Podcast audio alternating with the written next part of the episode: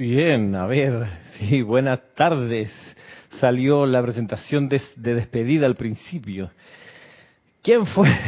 Yo mismo fui, que me equivoqué en la tecla. Buenas tardes, bienvenidos. Mi nombre es Ramiro Aybar. Gracias Marisa que está aquí presente. Voy a abrirte el micrófono por si quieres decir algo hoy. Ahí está. Bien, tendrías que hablar alto y cerquita el micrófono. A ver, saluda a ti, di hola para ver. Hola, hola. Uno, dos, tres. A ver, ¿sí, ¿sigue? Uno, dos, tres. Eso, ahora sí, muy bien, ya. Te oímos. Eh, bien, soy Ramiro Aybar, acá desde la sede del grupo Serapis Bay en Panamá. Eh, este día, viernes 29 de abril de este año 2022. Eh, mientras pasan estos primeros minutos, eh, sí, vamos a, vamos, a pasar, vamos a pasar revista de quienes han saludado, porque a veces eh, se me puede quedar, se me ha quedado alguien por fuera. A ver, vamos aquí. Saludamos a ver, wow. A Ilka Costa, a Flor Narciso, a Noelia Méndez, a Arturo Salgado. ¿Qué tal Arturo? Emily Chamorro de España, Juana Isabel de República Dominicana, Valentina de España también, Vanessa de Chillán, mm, José Manuel Vivero, ¿cómo estamos? Y feliz cumpleaños, gracias, ayer. Muy bien, ayer fue el cumpleaños. Yemil García, ¿qué tal Yemil? Paola Farías, María Mercedes Morales, Rosemary López. ¿Cómo está Rosemary? De la hermana República. Diana Liz, feliz cumpleaños, dice eso, gracias. Igualmente Diana. Romy Díaz, hasta Cypress, California. Denia Bravo, buenas tardes, Denia. María Martín, ¿cómo está? María Martín, manda un, un, un, emoticón de un, de un dulce. Eh, Naila Escolero, gracias Naila por tu saludo. Gracias. María Esther Correa, ¿qué tal? Y Diana eh, Gallegos, desde Veracruz en México. Eh, muy bien. Gracias por sus saludos y por estar presentes hoy. Eh, Patricia Campo, ¿cómo está? Gracias, Patricia. Y este Marlene Galarza, una mariposa me dijo que tú, sí, exacto, tuvimos, tuve cumpleaños ayer, cumplí eh, bastantes años, digo, debo decir. Este, sí, pero bueno, Aquí estamos. Gracias por sus saludos. Y bien. Hoy Edurne, ¿qué? ¿cómo estamos Edurne? Tanto tiempo. De San Sebastián en España. Bueno, España creo que son seis o siete horas más. O sea, si son aquí las cuatro, allá son como las diez, once de la noche, ¿no? Por ahí. Marian Mateo. Saludos, Marian.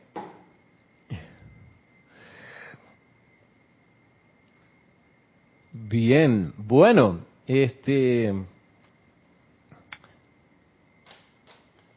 vamos a, a, a lo nuestro. Bueno, primero decir o recordar que tenemos taller de aquietamiento. Son siete horas, dice Valentina. Son siete horas de diferencia Panamá, España. O sea, Valentina ahorita son las once y treinta y siete de la noche casi, casi medianoche. Sí. Muy bien. sé cómo no le voy a pasar los chats cuando envían mensajes, imagínate. Claro, están haciendo, tienen ganas de poder participar y, que yo me hago el, loco y que no, no vi el mensaje, ¿no? Claro que sí. Saludos a los que están del otro lado del Atlántico. La gente dice, sí, del otro lado del charco, no tienen idea lo grande que es el Atlántico. No le, no le insulten la, la, dignidad al océano, por favor. No es un charco, es un, es un señor o una señora inmenso o inmensa. Bien, tenemos taller de aquietamiento básicamente presencial, pero también va a estar disponible para los que no puedan viajar a Panamá a tomar el taller acá. Vamos para ustedes tener una transmisión ahí mismo, en vivo, ahí mismo, la computadora abierta, en Zoom para los que no se pueden desplazar por razones geográficas, eh, digamos, irremediables. Para los que sí pueden venir aquí a Panamá y que están aquí en Panamá, para ustedes vamos a tener, por supuesto, la puerta abierta. me escriben, eso es, me escriben a ramiro.com o pueden escribir también a rayoblanco.com con mucho gusto para apuntarse y eso va a tener ocasión tres sábados seguidos, sábado 14 de mayo, es decir, un día antes de la transmisión de la llama que es 15 de mayo, domingo, sábado 14 de mayo a las 3 de la tarde, y la segunda sesión es el sábado siguiente, sábado 21 de mayo, y, es que es feriado Chile, así que nadie, me, nadie me falta, ese día no tienen excusa. y sábado 28 de mayo, tres sábados seguidos, 14, 21 y 28, a las 3 de la tarde, hora local de Panamá, y ahí estaremos dando el taller de aquietamiento fundamental, como hemos dicho una y otra vez, esencial, saber aquietarse a conciencia, eh, tomar el control del cuaternario inferior, es, es sine qua non, es que, es que, es que, mm, digo, cuando empieces a, practicar te vas a dar cuenta que, ay, sí es cierto, bueno, de nuevo, sábado 14, 21 y 28, a las 3 de la tarde, es un taller que dura tres sábados, las sesiones duran 45 minutos, una hora, y se va dosificando en tres porque hay que practicar el mismo, porque es un taller, no es, un, no, es un, no es una clase, es un taller. Así que si tú estás aquí en Panamá, ven, aquí hay puestos, y si no estás en Panamá, pues podemos hacerte eh, la conexión por Zoom, recibirás el enlace previamente y hay como 10 personas apuntadas que no están hay una persona de Panamá que va a venir y hay otros 10 que no están en Panamá que ya se han apuntado, yo los tengo ya en la lista ahí listos. El, el pasado mañana, domingo, es 1 de mayo y es ocasión donde se conmemora, se celebra la ascensión del Maestro Ascendido San Germain hacia la victoria de la ascensión y hacia el puesto y poder de Chohan del séptimo rayo, que también ocurrió un 1 de mayo el 1 de mayo de 1954 en un caso y el 1 de mayo de 1884, si no me equivoco. Puede, que me equivoque en la, segunda fecha. Pero bueno, 1 de mayo al fin, aprovechamos de reunirnos y hacer la dedicación del ceremonial del domingo, este domingo, pues para que los que tengan a bien pensar en el maestro en ese momento eh, y enviarle un acto de gratitud, una invocación, por mil razones para comenzar, porque tenemos acceso hoy a la enseñanza de los maestros ascendidos, primero. Segundo, porque tenemos acceso y conocimiento y la posibilidad de usar la llama violeta transmutadora, por favor. Ni hablar de, la posibilidad de conocer a la, jerarquía espiritual que nos permitió el arrojo, el amor, la fe inquebrantable del maestro ascendido San Germain. Por eso el domingo elevamos bueno, todos los días, pero el domingo en particular vamos a dedicar toda nuestra fuerza de oración individual y grupal hacia ese maestro. El domingo 1 de mayo, les decía que el domingo 15, dos semanas después, es nuestra siguiente transmisión de la llama con un hecho histórico que es la transmisión de la llama del templo de la iluminación de los dioses Merú. Es histórico porque la última vez que se hizo fue en 1961. Y entonces estamos a 61 años de ese momento, de modo que estremecer, sacudir, elevar nuestra vibración hacia el templo de la iluminación, con los dioses Merú como jerarca, es, es de lo más relevante, em, imperdible diría yo, y ahí pues eh, también en ese caso se extiende la invitación a todos y no es necesario inscribirse, sino que conectarse a la transmisión por YouTube eh, si estás fuera de Panamá, si estás aquí en Panamá, eh, asómate y participa. ¿Quién más por acá? Dice, a ver, un saludo a Araxa, ¿cómo estamos? A Joel Manzano, a Eduardo Wallace, a María José Manzanares, también desde Madrid, a um, Salvadora de Jesús, aquí en Panamá, Salvadora. Ah, yo no te conozco. Puede ser. Arturo Salgado dice, ¿cómo puedo hacer para participar en Zoom? Estoy en México. Bueno, como te decía, escríbeme. Voy a escribir mi correo acá. ¿ves? voy a ponerlo, voy a poner, puede escribir aquí, si quieres, o acá.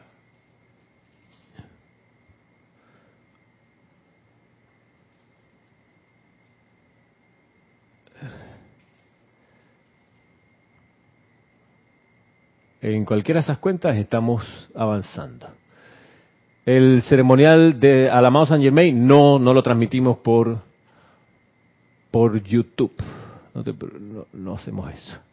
Solo las transmisiones de la llama las transmitimos por YouTube. Pero nada, eh, recordar que este domingo es la, la, ascensión de San Germain y que creo que haríamos, haremos honor a este maestro elevando nuestra gratitud, nuestras invocaciones a su corazón. Liz, saludos a Lisa, perdón, Lisa. Bueno. Así que transmisión de la llama 15 de mayo, fundamental, en serio, la llama de la iluminación. Eh, bueno, y luego también el Festival de Huizac, que, se, que se, se realiza en la luna llena de mayo, que es el 16 de mayo, lunes después de la transmisión. Y pues también acá pues, haremos nuestro ceremonial diario dedicado a la presencia, a la naturaleza espiritual del señor Gautama, el 16. Así que este mes y es súper activo en cuanto a, a, presión de luz desde la jerarquía espiritual y también gran, gran oportunidad para mm, magnetizar la presencia de estos grandes seres y también para incluso recordar la oportunidad de servir colaborando con la Madre María en el Templo del Sagrado Corazón, donde siempre se agradecen las oraciones por las corrientes de vida que están preparándose para tomar un cuerpo en la forma y orar por ellos, eh, para que vengan con los cuerpos lo más puros y perfectos y, la más alta vibración posible. ¿Para qué? Para que sean felices. No, para que el santo ser tome el control una vez encarnen lo más pronto posible y puedan realizar su plan divino. Por supuesto, eso los lleva a la felicidad y la victoria. Claro que sí, pero lo importante de la oración es colaborar con el santo ser de esas corrientes de vida que se, eh, se organizan para desfilar frente a la Madre María y reciben la bendición del, de su amor para consagrar el corazón al poder de la llama triple y así venir a la encarnación. ¿Y, y por qué no transmite la ascensión del Maestro Ascendido? Porque la, la, ascensión ya ocurrió, lo que hacemos es que tenemos nuestros ceremoniales diarios, que son, digamos, de toda la vida acá, y ese, les cuento, ¿ok? Les estoy contando, no lo estoy invitando. a lo que los invito es a, elevar su oración, la que estén. Si, si la, la vida ha de ser ceremonial todo el tiempo. Ese día te bajas de la cama y dice, en el nombre de la presencia yo soy, elevo gratitud al Maestro Ascendido San Germain en su día de ascensión, que la victoria de su plan divino se manifieste de manera inequívoca en el plano de la forma, en toda la humanidad, en el reino angélico, en el reino elemental. Gracias, Maestro. Y así te puedes ir el día entero dándole gracias. Así que bueno. Entonces, quiero que no, nos encontremos ahora con San Germain. Esta clase se llama así, cita con San Germain. Vamos a, acudir a nuestro encuentro con, su conciencia y su enseñanza, tomando de donde quedamos la semana pasada, que era esto donde el maestro ascendido San Germain nos contaba y nos cuenta que ninguna corriente de vida, ninguna persona que la encarnación ha logrado gran, gran, gran cantidad de riqueza material lo ha hecho sola, sino que ha sido resultado de la radiación de los maestros ascendidos a través de la persona. Y que también nos contaba que en los planos internos hay desde 1887, dice acá, hay una escuela establecida con el propósito expreso de educar la conciencia de estas personas que en la encarnación tienen mucha, mucha riqueza en sus manos, para que la puedan usar siempre de manera constructiva, de acuerdo al plan divino. Eso nos decía. Y estoy usando acá, pues, Misterios Develados, el libro de Guy Ballard, donde está esto. Y mm, en un momento mirábamos que eh, cuenta la historia que muchas personas que han hecho gran fortuna material a veces han logrado esa acumulación de riqueza pasando por encima la ley humana y cometiendo algún delito, sino un crimen. Bien lo decía Mario Puzo en la novela El Padrino, detrás de una gran, una gran riqueza hay un crimen, así comienza. Eh, durante estos días tuve alguna interesante conversación con algunas de las personas que estuvo en la clase. Entonces, solamente pensar que el concepto crimen o delito, eh, que uno pudiera hoy quizás espantarse, cómo es posible que una persona hiciese algo así y bajo eso, o debido a eso, o en parte debido a eso, logró un gran desarrollo económico y capitalizó a su favor una fortuna que otros no pudieron porque fueron quizás mm, más leales con, con, la ley humana eh, y no la quebraron. ¿Qué hacer, no? ¿Qué hacer con cómo conciliar una cosa con la otra? Y lo que hay que saber, mm, quizá no se reflexiona mucho en ello, pero valga el punto brevemente mencionar lo que lo que para nosotros hoy es, un, es una falta a la ley, un crimen o un delito. Digamos que los crímenes, hacia grandes rasgos, son, son aquellos que tienen que ver con la agresión a, la vida, a, la libertad, ese tipo de cosas. Y un delito es cuando se hace, que sé yo, un ataque a un derecho sobre un bien, sobre una propiedad de algo. No es lo mismo. Pero digamos que eh, nos ponemos a pensar y hay que saber que la categoría crimen, la categoría delito, es una cuestión que fluctúa en el tiempo y va cambiando. Lo que hoy pudiera parecernos un espanto, un escándalo, hace no muchos años atrás, para muchas personas era normal, no había ningún problema. Eh, y nadie, digamos, rasgaba vestiduras porque hacía una cuestión u otra. Por ejemplo, el incesto durante varios cientos de miles de años nunca fue problema. Ni moral, ni religioso, ni legal.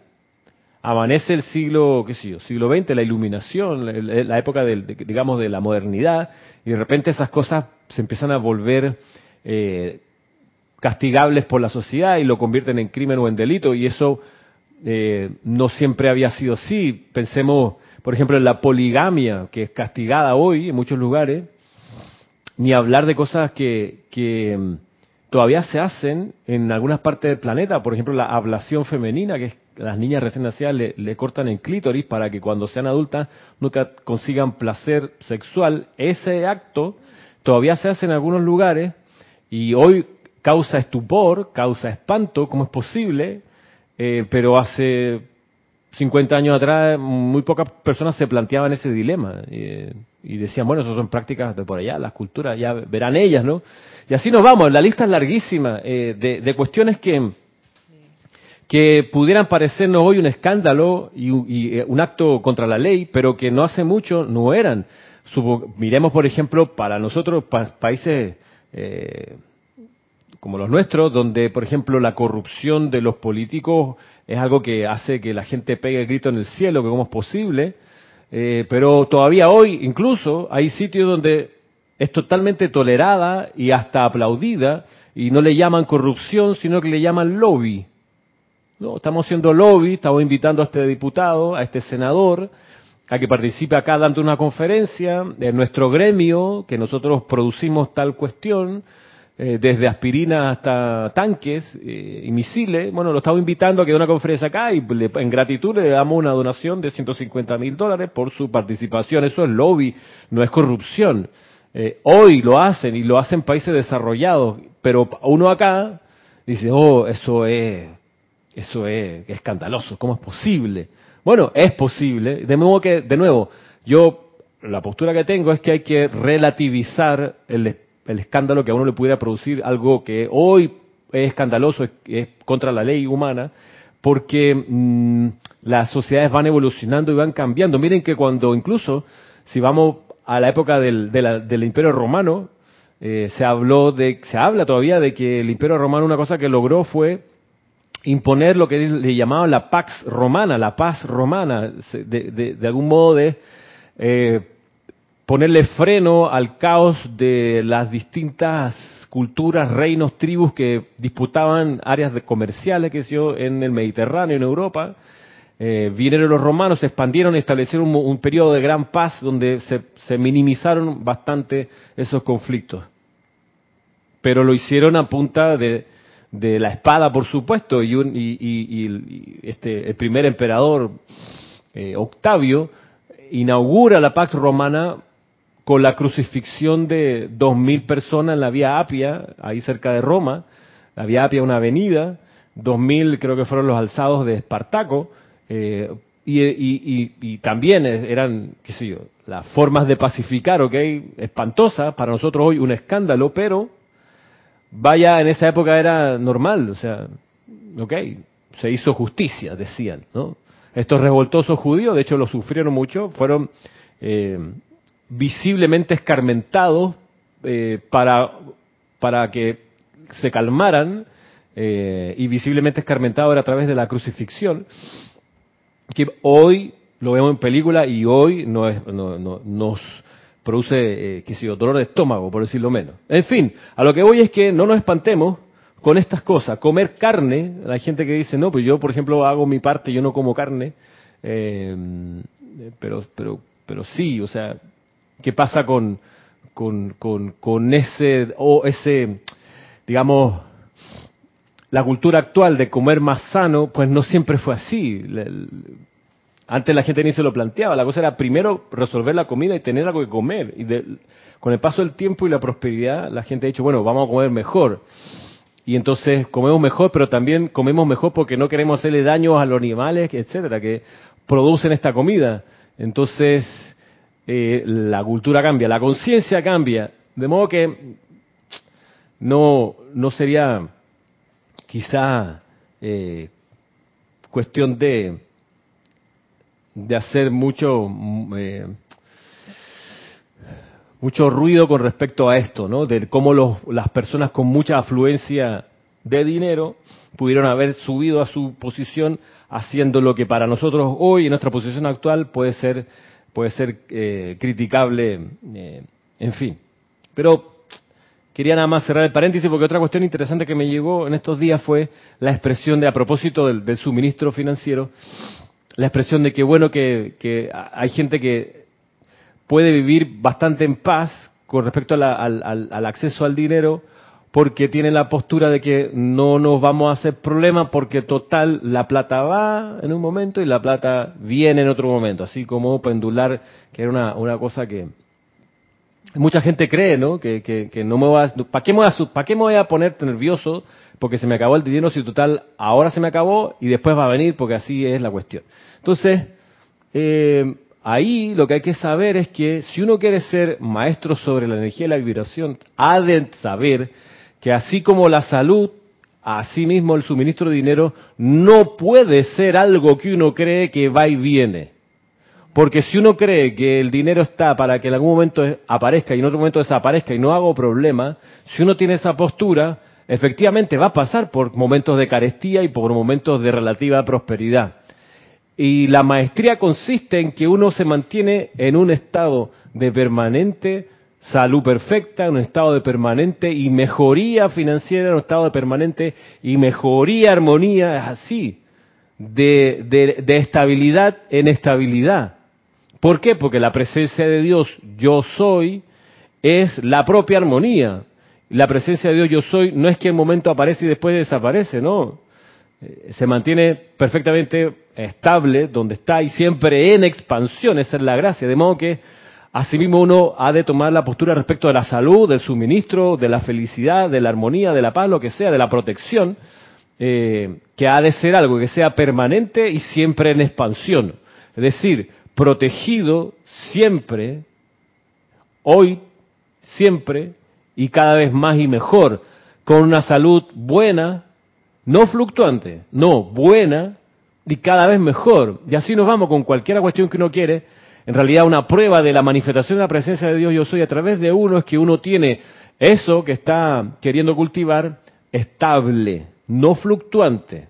no este, a, a expensas de lo que pueda estar pasando afuera. De modo que a veces hay que corregir esa actitud de que no importa, a veces la plata está y a veces la plata no está. Hay que corregirla porque no. Tú, Marisa la tenías y la vez pasada, lo hace cuánto ya, un par de años lo hablamos, que Marisa, ¿cómo se te ocurre? No, no, tú quieres pasar carestía, no, entonces no, primero no lo decretes, segundo no lo desees, no lo pienses, sácalo de tu actitud. Si hay un momento que miras la cartera y tienes poco, tú dices, ah, ah no, no, no, momentito, amada presencia de Dios, de Dios yo soy, tú eres la fuente de todo suministro, y aquí requiero tanta cantidad de dinero, pero es que al término la distancia no acepto la carestía, como tampoco acepto la enfermedad, ni acepto la desprotección, ni acepto el mal humor, no, no nada de eso me interesa. No, que hoy día estoy de buena y después estoy de mala porque este día estoy feliz y después me, dijeron algo, me puso triste. No, no, no, no, no, no, no, no, no, no, no, no, no. Eso hacerle juego al cuerpo emocional que le encanta eso de tú sabes, el fútbol, ¿no? La, cosa así, los sentimientos encontrados, las situaciones complicadas. A ver, saludo a Rafaela Benet desde Córdoba, en España. A Marta Silio de Córdoba, pero de Argentina. Ok. Y Dante Fernández desde Kuzumi, perdón, desde el Grupo Guadalajara, en México. Perdón, Grupo Kuzumi de Guadalajara, en México. Ahora sí. Y Virginia Flores Gracias, Virginia, no te había saludado, ¿no? Y Virginia Artavia Solís, desde Costa Rica. Y Karen Portobanco, ¿qué tal? Bueno, así que eso con los vaivenes. Y Oliva Alcántara, ¿qué tal, Oliva? Nada de vaivenes, sino de estar cada vez más y mejor. Eso es una de las lecciones fundamentales en esto, ¿no? A propósito de la conciencia de opulencia eh, y por último, antes de, considerar lo que viene, y van a ver ustedes que tiene, tiene, tiene relación una cosa con la otra, y es que eh, a propósito de, opulencia y de, precipitación, eh, tener claro que lo que uno piensa, siente, dice, desea, visualiza, eso es lo que trae a la forma, eso es lo que termina por precipitar. De modo que uno, por ejemplo, ha de corregir el hábito que tiene de ponerle diminutivo a las cosas. ¿Por qué? Porque al decir diminutivos uno está reduciendo la sustancia a su manifestación más pequeña posible. Conversando sobre esto hace un tiempo atrás, me acuerdo de una persona que tenía el hábito de decir, creo que ya era jubilada, decía, no, a mí me llega un chequecito eh, de jubilación Exacto. Entonces, la pregunta era, bueno, ¿tú quieres recibir un chequecito o un cheque, un chequezón, un cheque con, con, volumen, tú sabes? Entonces ella decía, no, que a mí me llega, me llega poquito, otro diminutivo de poquito, porque este, tengo que pagar algunos descuentos directos, unos préstamos, qué sé yo. Entonces, de nuevo, la pregunta es, ¿eso es lo que tú quieres? ¿Tú quieres pasar siempre raspando el mes, sin capacidad de ahorrar para ninguna situación imprevista, sin capacidad de, de poder ir y buscar en el mercado lo que necesitas, porque siempre estás con el chequecito, con el dolarcito. Entonces, la cuestión es quitarse el hábito, para comenzar, ¿ah? para comenzar. Una cosa, por último, de, por deporte.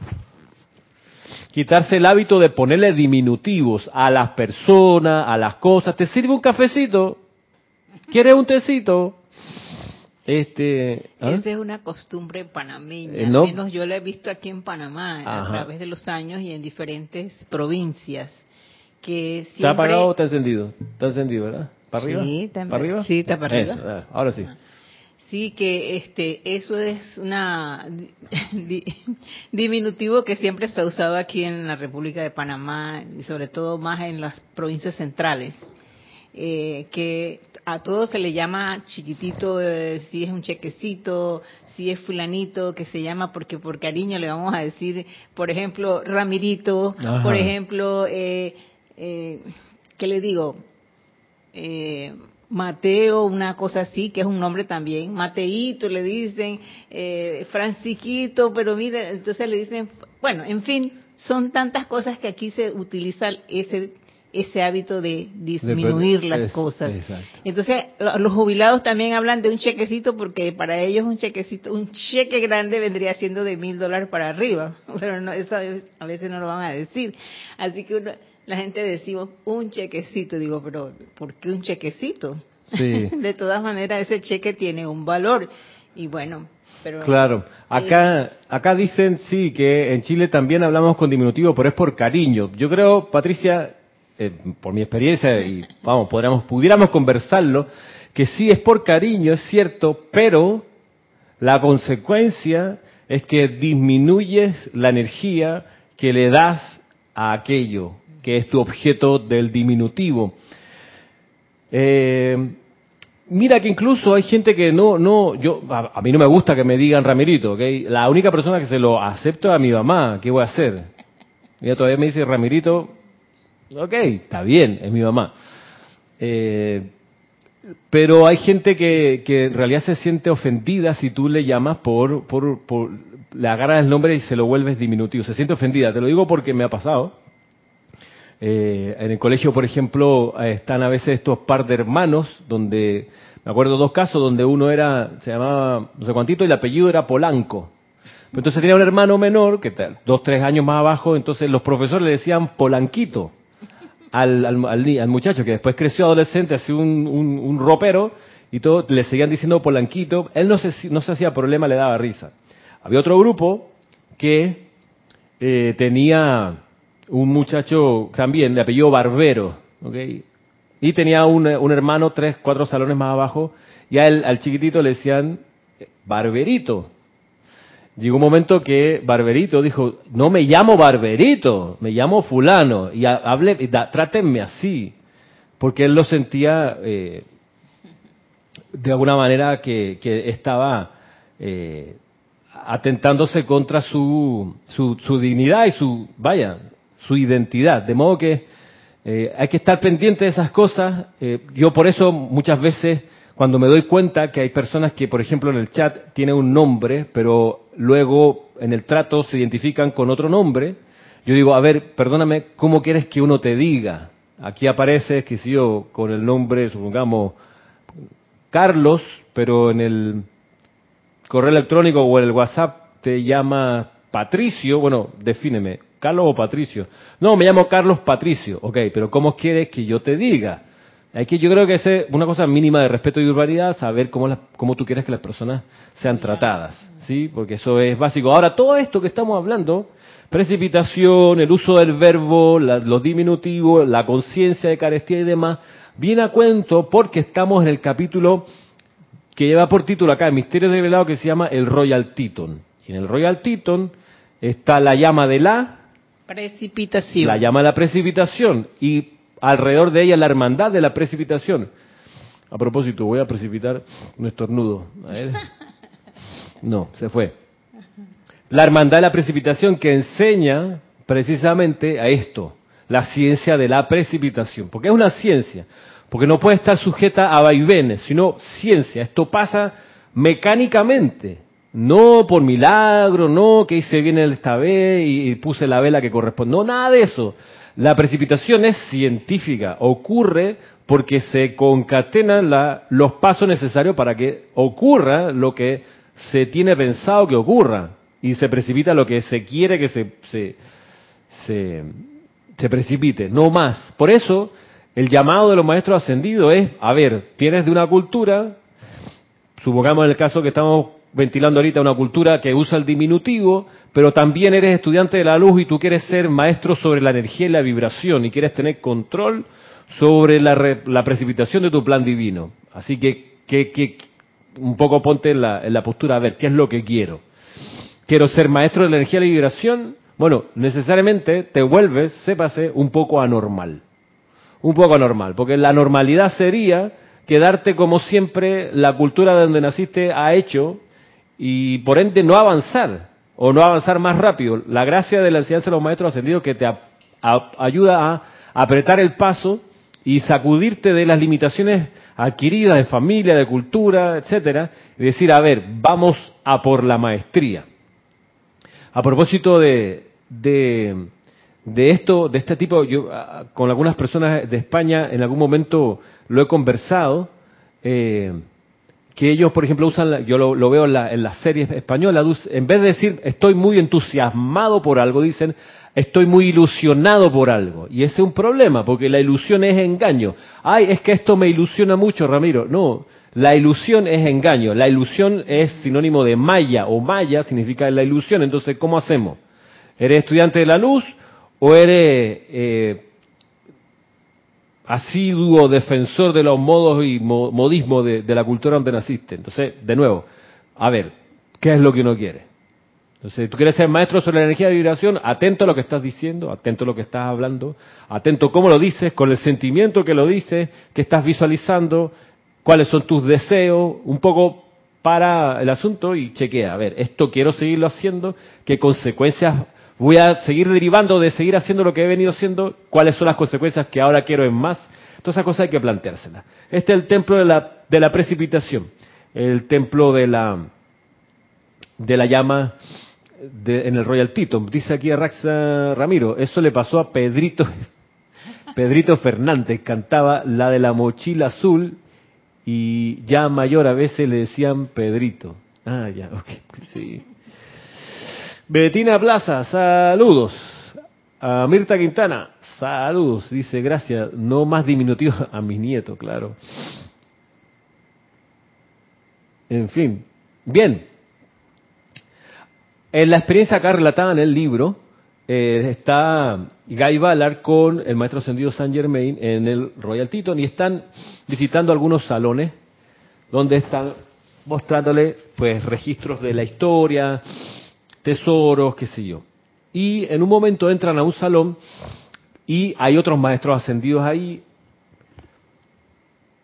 Y de repente eh, hay un destello y aparece el jerarca del templo. En ese entonces el maestro ascendido, señor Lanto.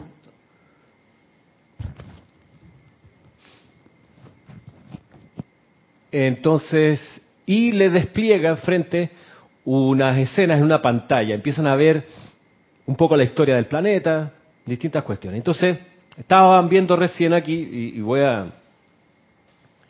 Eh, voy a... Un segundito.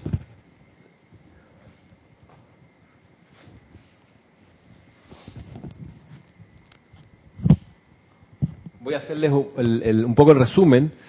en, las pantallas vieron el ascenso y caída de la civilización de Lemuria, vieron el ascenso y caída de la civilización de Atlántida y estar en eso. Entonces dice, dice acá el, libro, dice, el cataclismo final de la isla de Poseidonis, en la, última parte de la Atlántida, dice, el cataclismo final agotó su momentum y los últimos fragmentos que quedaban del otrora imperio mundial se hundieron para descansar y purificarse durante centurias bajo el océano Atlántico. A diferencia del continente de Mu, el recuerdo de la Atlántida y su gente no se ha perdido totalmente ni borrado de la historia de la humanidad, ya que ha sido registrado en muchas maneras a lo largo de los siglos. Aunque han transcurrido 12.000 años desde el hundimiento final, fragmentos de información a este respecto nos llegan frecuentemente y por los canales más inusitados.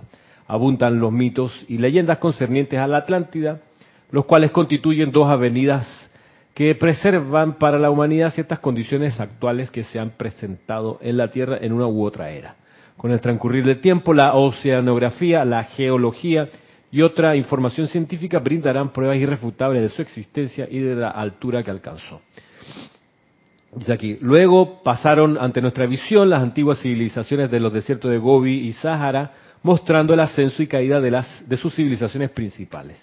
En esta ocasión la decadencia de, las, de estas civilizaciones no se debió a actividades cataclísmicas, sino a ser invadidos por hordas de almas primitivas que estaban encarnando en ese ciclo. Luego vinieron imágenes de Egipto, su ascenso y caída, la cual se debió a la mala utilización deliberada del conocimiento y poder por un número plural de seres humanos encarnados en esa tierra, cuyas cualidades predominantes eran el orgullo de sus logros intelectuales y su oposición a refrenar la naturaleza inferior. Estas siempre acarrean el fracaso, ya sea individual o en masa. Egipto se elevó a su más grande altura justamente por el uso correcto del conocimiento y poder, los cuales siempre exigen humildad y obediencia del intelecto al ser divino interno, un control absoluto e incondicional de su naturaleza inferior o humana en aquellos que aspiran a tales dones, si es que habrán de evitar la destrucción. Las almas encarnadas en Egipto durante su decadencia no eran subdesarrolladas como las que encarnaron en las civilizaciones de los desiertos del Sahara y Gobi. Por el contrario, ellos habían alcanzado el uso consciente del conocimiento y poder y deliberadamente escogieron utilizarlo mal. Esta actividad no tiene nada que ver con la sabiduría, ya que aquellos que son los herederos eternos de los dones de la diosa divina, perdón, de esa diosa divina, la sabiduría, tienen que estar eternamente por encima de toda tentación de utilizar mal el poder y el conocimiento. La sabiduría consiste en el uso correcto de todo lo manifiesto y toda persona que realiza esta autoevidente e inmutable verdad se convierte en una puerta abierta para todo el bien que existe en la creación. El referirse a Egipto como una tierra de oscuridad es de lo más injusto, ya que de Egipto en su primer ciclo salió gran luz y de Egipto volverá a salir gran luz. La próxima escena ilustró el ascenso y decadencia del imperio romano, cuando la oscuridad y degradación de esas centurias habían llegado a su punto más bajo, he aquí que apareció Jesús derramando su flamígera luz y amor como el Cristo, y a través de su transfiguración, resurrección y ascensión, de tal magnitud fue la sobrecogedora inundación de la perfección de Dios que se esparció sobre la tierra, que nunca jamás una oscuridad tan vasta volverá a envolver a la humanidad en ninguna era. El logro de su vida permanece registrado eternamente en la atmósfera de este planeta y actúa como un magneto que atrae a la humanidad hacia una perfección similar. La venida de Jesús fue una iniciación para la gente de nuestro mundo y un comando cósmico de utilizar el poder del amor divino en todas sus actividades futuras. Esta descarga de su amor a la tierra en un ciclo más oscuro, en su ciclo más oscuro se convirtió en el nacimiento del niño Cristo en el individuo. Jesús invocó una vez más el plano divino cósmico y reveló el decreto para la era venidera. Ese plan es el cumplimiento divino, perdón, ese plan es el completo dominio sobre todas las cosas finitas a través de la plena estatura del Cristo dentro de todo ser humano. Así que aquí nos hace un recuento un poco de, de, varios cambios, comenzando por la mención al cataclismo que hizo hundirse a, la, Atlántida y antes a Lemuria, diciendo que, bueno, la forma en que esa cultura terminó por desaparecer de la superficie fue a través de un cataclismo. Recordemos, eso sí, que esto lo, explica muy bien el maestro sentido Serapis Bey, en el diario El Puente de la Libertad Serapis Bey, en un, célebre discurso que se llama El hacer estallar causó el hundimiento de Lemuria. Eh, que también es, desarrollado, esa explicación es, desarrollada también por el, maestro ascendido señor Himalaya, eh, en un discurso que se llama Cómo convertirse en Buda. Bien, explican que el hundimiento de Lemuria, o el continente de Mu, y el hundimiento de Atlántida, eh, que fue a través de cataclismos, de hundimiento por terremotos y maremotos, tuvo como causa el rompimiento de la unidad del sacerdocio del fuego sagrado el sacerdocio fuego sagrado, estos seres consagrados a una llama particular que eran no ascendidos, pero estaban conscientemente sirviendo a la jerarquía espiritual, bueno, se fracturaron porque hubo una facción que empezó a utilizar de manera destructiva el poder del decreto y la invocación. La historia es larga, pero nada más mencionar que eso trajo como consecuencia los cataclismos que hundieron Lemuria y la Atlántida. Luego acá, como vimos, también nos muestra, nos contaban que por, su, por otra parte, la, desaparición de las grandes civilizaciones de Gobi, Chambala, y de, del Sáhara ocurrió por la llegada de hordas salvajes que abordaron estos reinos y los hicieron caer. Y lo otro que nos menciona es lo de mm, la caída del Imperio Romano, que tuvo que ver, ah, de, de, Egipto antes de eso, por el uso, en el caso de Egipto, por el uso arrogante eh, del conocimiento y de la sabiduría divina mm, y por no ser capaces ni querer refrenar los apetitos humanos del ser inferior. Entonces, eso causó el declive de la civilización egipcia.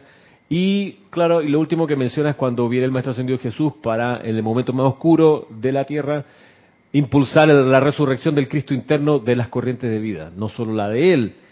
Eh, cada una de estas, de estas situaciones, el quiebre del sacerdocio, las hordas eh, de salvaje, la rebelión de la gente con conocimiento espiritual y la corrupción del, del imperio romano, que era una corrupción, corrupción moral y política, todo eso, si uno lo mira, de alguna forma está presente hoy. De alguna u otra manera, eso está, sí, de alguna u otra manera lo tenemos hoy. Vaya, o sea, cuando, cuando nace Jesús, el Maestro Ascendido, en Nazaret o en, Galilea, el, el, el, emperador era Tiberio. Y Tiberio eh, fue célebre porque él, él renunció al, al, a ser emperador. Dijo, ¿sabe qué? Esto ya esto me tiene cansado. Él llevaba muchos años como general de, de los ejércitos romanos y qué sé yo, hizo carrera ahí. Eh, se propuso, se, se, propició el contexto necesario para, quedó de emperador. Pero después de, me imagino los conflictos, las tensiones, las disputas de poder, el estrés de estar ahí, el Senado romano y todo eso, él, decide renunciar y dice, ¿saben qué? Que el, imperio lo dirija a otra gente. A mí, yo con gusto le entrego el, el imperio, pero déjeme vivir mis últimos años, 10, 15, 20 años, en una isla, se fue a Capri y ahí se dedicó a, a a los placeres los sentidos. No, no, no, voy a evocar acá lo que hay en la historia que, él hacía en su, en, su, en, su, en su última parte de su vida.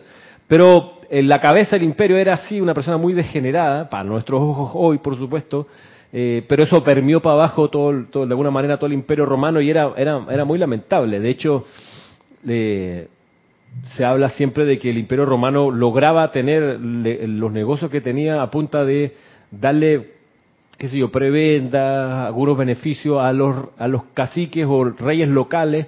Entonces tenía siempre como un comercio así, un clientelismo, le diríamos hoy, político, entonces para que la gente se buscara eh, alinear con el Imperio Romano, consiguiendo alguna prebenda de mejoría, qué sé yo. En fin, eh, pero eso, es algo que también ocurre de alguna manera. Y la, cuando dice aquí la horda salvaje, pensaba en, en en solo mirar un ratito un partido de fútbol donde hay una barra brava. Tú me, eso es una, una, expresión, por supuesto, domesticada hoy, por supuesto, mucho más acotada, pero un poco esa conciencia de, caótica de, de, de, la, de, hacer eh, fuerza grupal sin, sin mucho orden, más que la ley del más fuerte.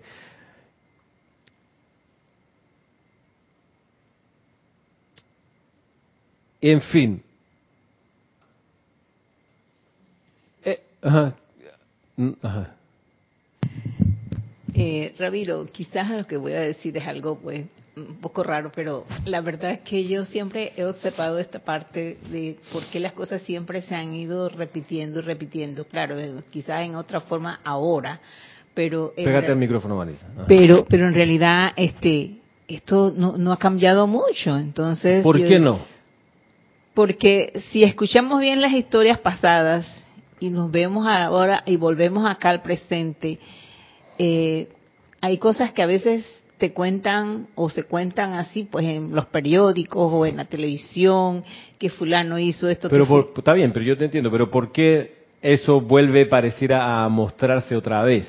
¿Por qué pareciera que los patrones se vuelven y se repiten? ¿Por qué?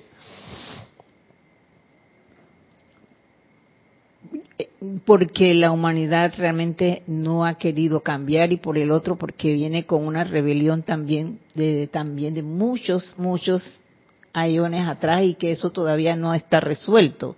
Porque esto es una escuela. Exacto, sí, es una escuela. Estamos en una escuela y la persona que no aprueba un año lo repite. Ajá. Tiene que volver a matricular el mismo curso que no, no aprobó. Entonces, si la persona se quedó pegada en horda, en conciencia de horda salvaje y no superó eso, eh, tiene que volver a encarnar y aprender que ese sendero no lo lleva a ningún lugar constructivo ni puede realizar su plan divino como horda salvaje o como político corrupto o como arrogante conocedor de la ley que no la aplica sino para su beneficio. Ajá. Ah, así que es como el estudiante que realmente va repitiendo una Exacto. y cada vez, inclusive puede salir de secundaria y llega a la universidad y tampoco sale porque siempre hay una materia que no la da o que simplemente no, pues no la pasa. Claro, pues no tiene, no ha logrado afinar su conciencia a la actitud correcta. Exacto. Claro, que es la que te permite avanzar de manera expedita, aceleradamente, cumplir tu plan divino. Por eso la enseñanza de los maestros sentidos es un acelerador. Por eso es una enseñanza, claro, que te trae mucha, mucha radiación, pero para la personalidad no es algo cómodo, porque los maestros sentidos te ponen a trotar, a ver, a ver, a ver, a ver. Mueva el paso, aprieta, aprieta, aprieta. A ver, corríjase, corríjase. Autocontrol, autocontrol. Autocorrección, vamos. Así es. Sí, te pone a trotar. Claro, por eso, eh, por eso uno puede entender que para muchas personas que asoman su mirada acá a la enseñanza de los maestros descendidos y dicen, no, eso no es conmigo.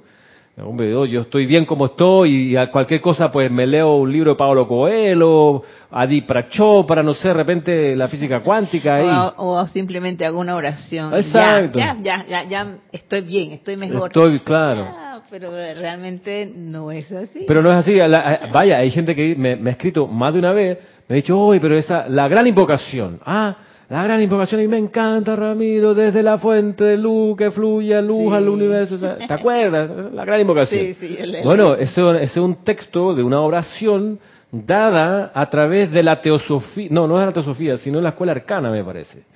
De, lo que sea, de todo, en todo caso, es dispensación de la ley oculta,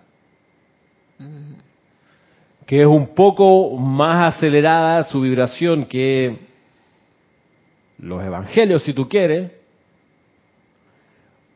pero la velocidad de la vibración de la enseñanza espiritual dada a través de la ley oculta comparada con la velocidad de vibración de la enseñanza dada con la ley abierta, es decir, la actividad yo soy y el puente de la libertad, no tiene, no tiene, no tiene parangón, o sea, donde en la ley oculta tú vas a 5 kilómetros por hora, en la enseñanza de los maestros ascendidos de la ley abierta te vas a 450 kilómetros por hora. O sea, un tema de vibración y de velocidad, pues incomparable. Pero hay gente, Maritza, que dice, ay, pero a mí me encanta la gran invocación. No la voy a quitar de mi aplicación diaria. Ok. Amén, lo que tú quieras. Pues yo te puedo decir, por mi parte, yo hago las invocaciones de los libros de los maestros sentidos, que me parecen que tienen una vibración mucho más intensa y me, me, me, me ayudan a mejorar más rápido. O sea, al final es eso, aprender en la escuela las lecciones necesarias para pronto graduarse, si esa es la cuestión, lograr la graduación. Entonces, es cosa finalmente de hacerse esta pregunta que he estado haciendo durante la clase de hoy. Hey, Pero Ramiro, si a ¿Qué es lo que tú veces uno lee la, la gran invocación, porque hace años yo también la, la- la leía, pero realmente si no tienes un conocimiento más, digo yo, como dicen los maestros ascendidos, realmente no, no la sientes, no la sientes y lo haces como cualquier oración eh, así fríamente, pues ya piensas que ya está resuelto todo. Pero y aunque lo hagas con fervor y concentración, la combinación de palabras y la conciencia que está impresa allí en la ley oculta, bajo el, el manto de la ley oculta,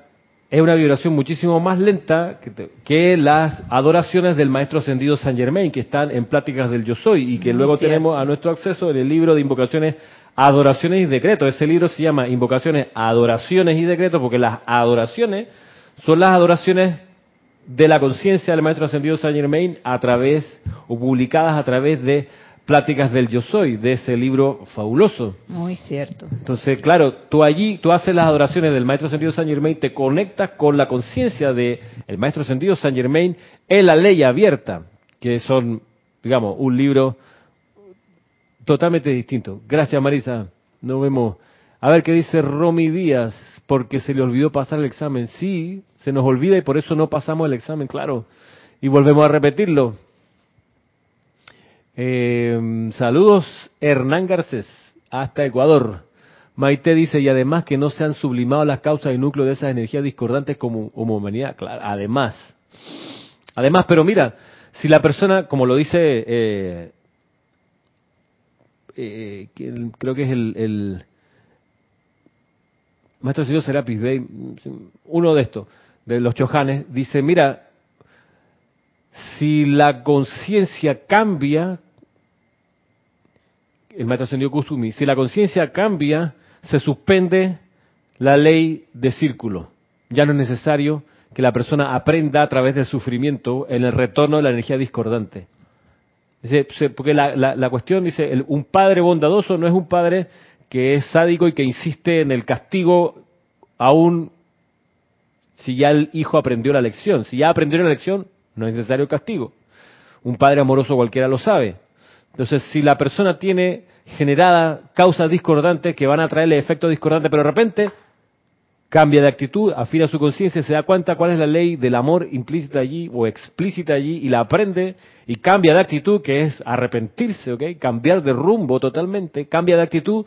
Entonces la, la, la ley que dirige el Cristo interno, que es la ley del círculo, dice, momento, ya esa energía se sublima, porque ha ocurrido lo que la ley estaba buscando que ocurriera, que el creador de estas causas cambie de actitud, aprenda la ley y avance Sería insensato tirarle de nuevo o hacer que la, energía discordante le llegue de todas maneras, porque es que así fue la metida de pata, así que la va a pagar de todos modos. No, pues si ya cambió de actitud, ya hizo el giro, ¿para qué insistir? Entonces, si no haces el giro, por ese es el asunto, ¿no, Maite? Si la persona o la humanidad no cambia de enfoque y sigue actuando de la misma manera siempre, bueno, seguirá recibiendo la ley de círculo en retorno. ¿Qué dice Raxa? Ramiro, en efecto, vemos cómo siglo tras siglo se repiten los patrones pandemia, guerra, limitación material y así, porque la atención sigue dispersa en lo externo sin buscar la verdad que libera. Correcto. Sigue dispersa en lo externo. ¿Sí? Valentina dice, Ramiro, yo hay algo que aún no acabo de entender. Dice, las enseñanzas nos dicen no traer el pasado al presente para no repetirlo, pero si no conocemos el pasado, ¿cómo podemos evitar repetirlo? Claro, es una buena pregunta. Lo que pasa es que la cuestión es no anclarse en el pasado. Tú puedes, digo, tú puedes agarrar un libro de historia y estudiarlo, perfecto, pero convertir eso en tu credo y en tu prédica y en tu eh, permanente actitud te ancla a eso anterior y lo vuelves a vivir y a experimentar y no sales de ahí o te costará mucho más salir de ahí. Eh, es como el maestro sentido Saint Germain en, Plática del Yo Soy a propósito, explica esto de que eh, es necesario enterarse de la discordia para hacer algo al respecto. Ahí donde él ofrece ese decreto que dice algo así como yo soy la presencia armonizadora. Y algo más, pero por lo menos dice eso, me acuerdo. ¿Por qué? Porque la gracia es estando consciente de la discordia, pues, no haciéndote uno con la discordia, o sea, estando consciente de que la discordia esté allí, llenar eso con la luz que uno es. Lo que pasa es que de todos modos, si uno quiere, si uno quiere dispararse en comprensión y en, y en y en evolución espiritual tiene que llegar un momento en que no mira para atrás en lo más mínimo, que es lo que enseña el gran director divino. No miras para atrás para nada, dice, tira una línea roja atrás y no vuelva a cerrar la puerta. Nunca más mires para allá, sino que enfócate en mirar hacia adentro y hacia arriba. Y atender lo que te trae el presente, que es muchísimo más acuciante que lo que pudiera haber en el, pasado. De modo que es una cuestión de nuevo de decisiones es necesario a veces para comprender un fenómeno presente entender qué lo causó, por supuesto, para ir a transmutar las causas, claro que sí, pero no quedarse regodeando en las causas una y otra vez, ese es el tema, ese es el asunto. ya, ya, ya estamos pasados, ya estamos de tiempo. Yo todavía quedé con bastante más que, que decir aquí, hicimos nada más la mitad de la clase. Eh, pero bueno, lo que, lo que viene es toda una, una explicación acerca de la visualización. A propósito de, justamente viene ahora, alguien que me decía en estos días de por qué no hacer un, un, taller sobre visualización, ya que vamos a hacer un taller de aquietamiento, ¿por qué no un taller de visualización, de practicar la visualización? Y en realidad eso lo hacemos, no como taller, sino como práctica, por lo menos nosotros acá, cada vez que nos reunimos para un ceremonial. Practicamos la visualización ahí, pero la visualización para precipitar los decretos y las invocaciones que estemos haciendo. Y ahí pues lo ponemos en, en, movimiento. De modo que, mm, pero bueno, de todos modos hay una explicación sobre la visualización que vamos a atender la próxima semana, el próximo viernes, eh, recordándoles que tenemos taller de aquietamiento 14, 21 y 28 de mayo a las 3 de la tarde, hora panameña.